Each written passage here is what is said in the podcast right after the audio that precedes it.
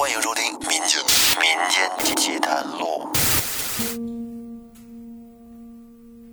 大家好，欢迎收听复古宇航员电台《民间奇谈录》，收集天下奇事。我是老岳。这期的故事呢，来自于我们的一个听友啊，是个英文名 Show Beer。这是一个发生在他身上的亲身经历。虽然说事情已经过去十几年了，但是呢，对于他来说还是记得清清楚楚。那下面大家一起来听一听。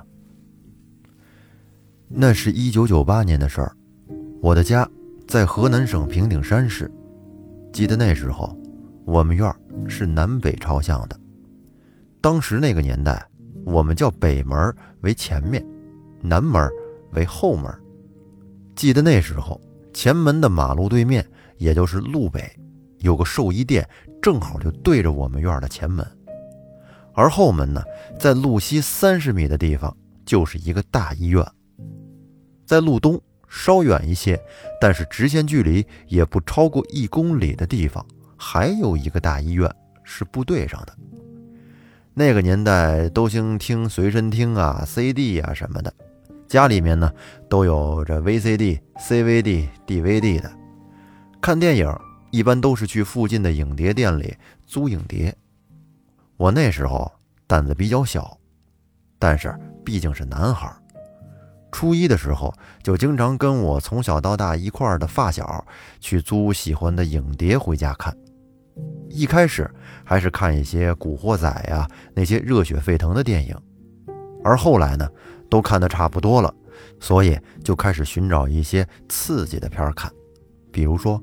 鬼片，也许这件事儿就是从看鬼片开始的。记得当时看的第一部鬼片，就是《午夜凶铃一》。当时我是强撑着和我那帮哥们看完的。那天是一个周六，下午天很阴，也没下雨，一直在刮风。记得电影里边，大家应该都知道，电话铃声一响。基本上，这个人离凉就不远了。当我看到贞子从电视机里爬出来，把那个男主吓死之后，突然的，我就感觉后背一麻。这种感觉我记得很清楚，是从头的后脑勺开始，一直顺着脊椎，就好像是有电流从上而下过了一遍。当时我们看到最后都吓坏了，而被我这么一整。感觉整个上身都僵住了，动也动不了。而就在这时候，现实中我那哥们家里的电话突然的也响了起来。当时给我俩都整懵了，没有人敢去接电话，就感觉这事儿太凑巧了。可是不知道怎么回事，当时我好像身体不是我的一样。我很确定，当时我很清醒。而我却感觉好像控制不住自己的身体，站起来，走到电话边，就把电话接起来了。当时我记得我拿起电话也没有说话，电话那头也没人说话。我记得电话里有个声音，就是当时电视没有台之后的那种呲呲啦啦的声音。我就那么呆立的站了有一分钟。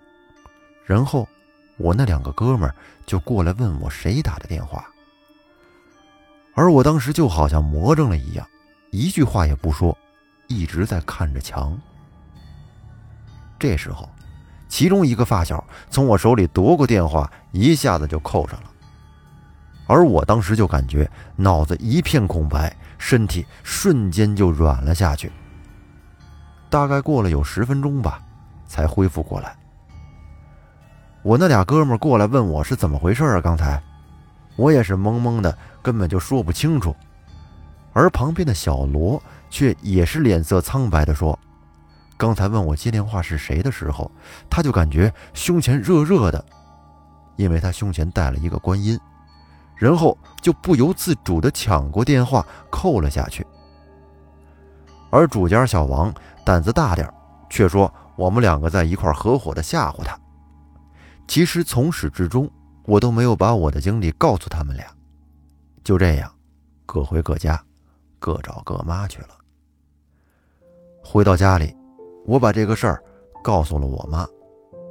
我妈其实还挺信这个的，但当时呢也是应了一下就过去了。而也就是从那天开始，那一个星期我都感觉很累，脚很沉，还是每天上学放学，这就不多说了。那时候也没什么智能手机呀，平时一到周末，基本上都是室外游戏、砸沙包、玩卡片、警察小偷之类的。而那天还是一个周六。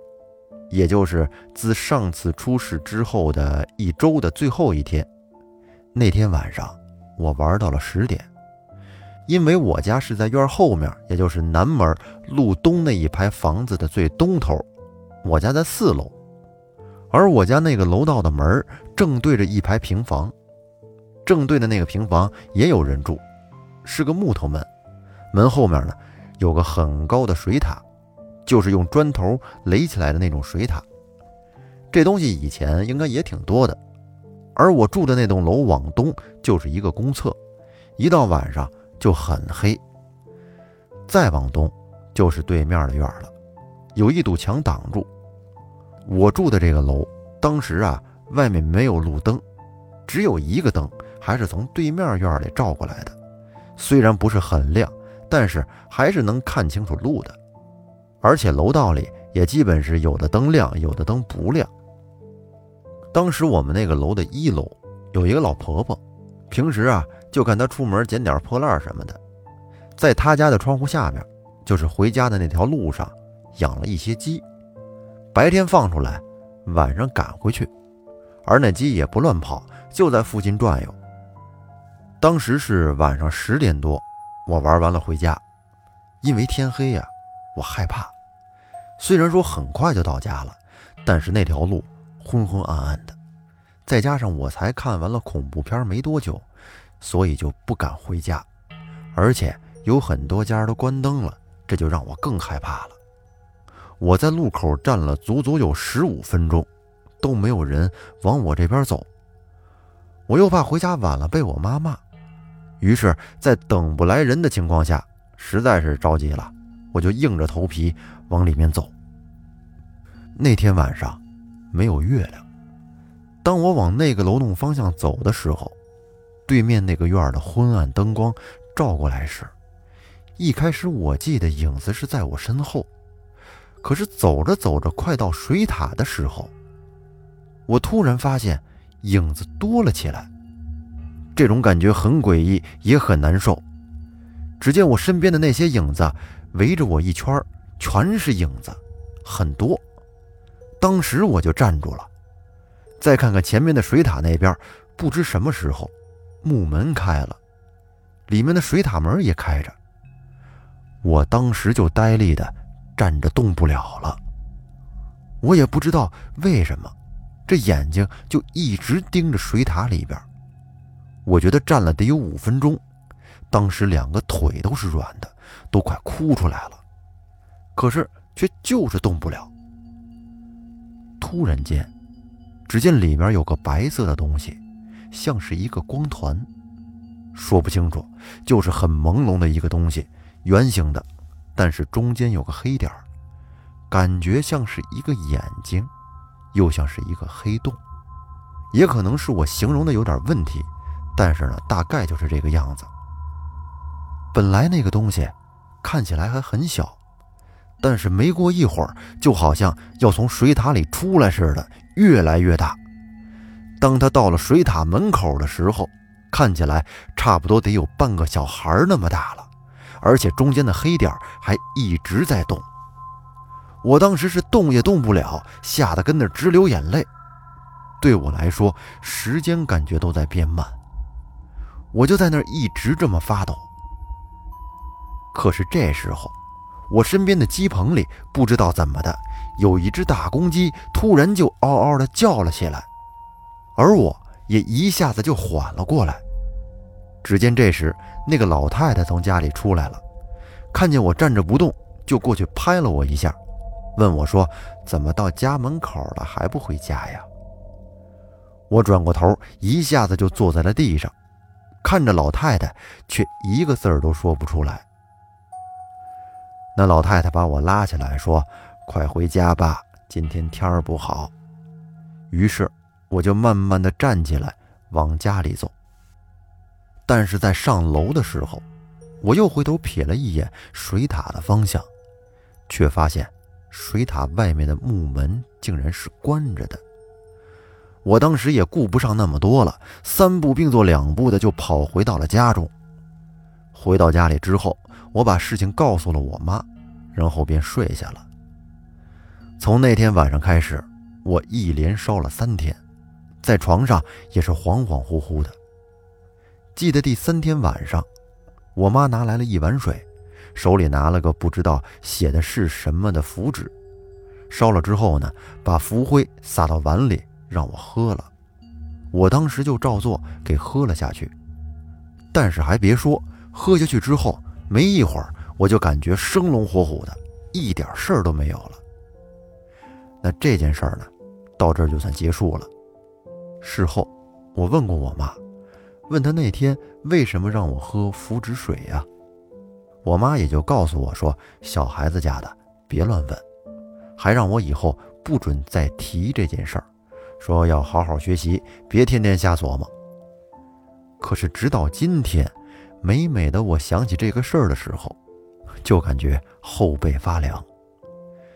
在这事儿之后呢，还发生过一些事儿，直到今天还是有种隐隐约约的感觉。就是觉得这事情啊太巧了，而且是好几种的巧合连在一起的那种，于是便让我更加的相信这些东西。所以呢，我现在总告诉身边人，神可以不信，但是不能不敬。那这个故事到这儿呢，就给您分享完了。其实，在我说的过程当中，我找到一种特别熟悉的感觉，不是说看恐怖片的那种熟悉。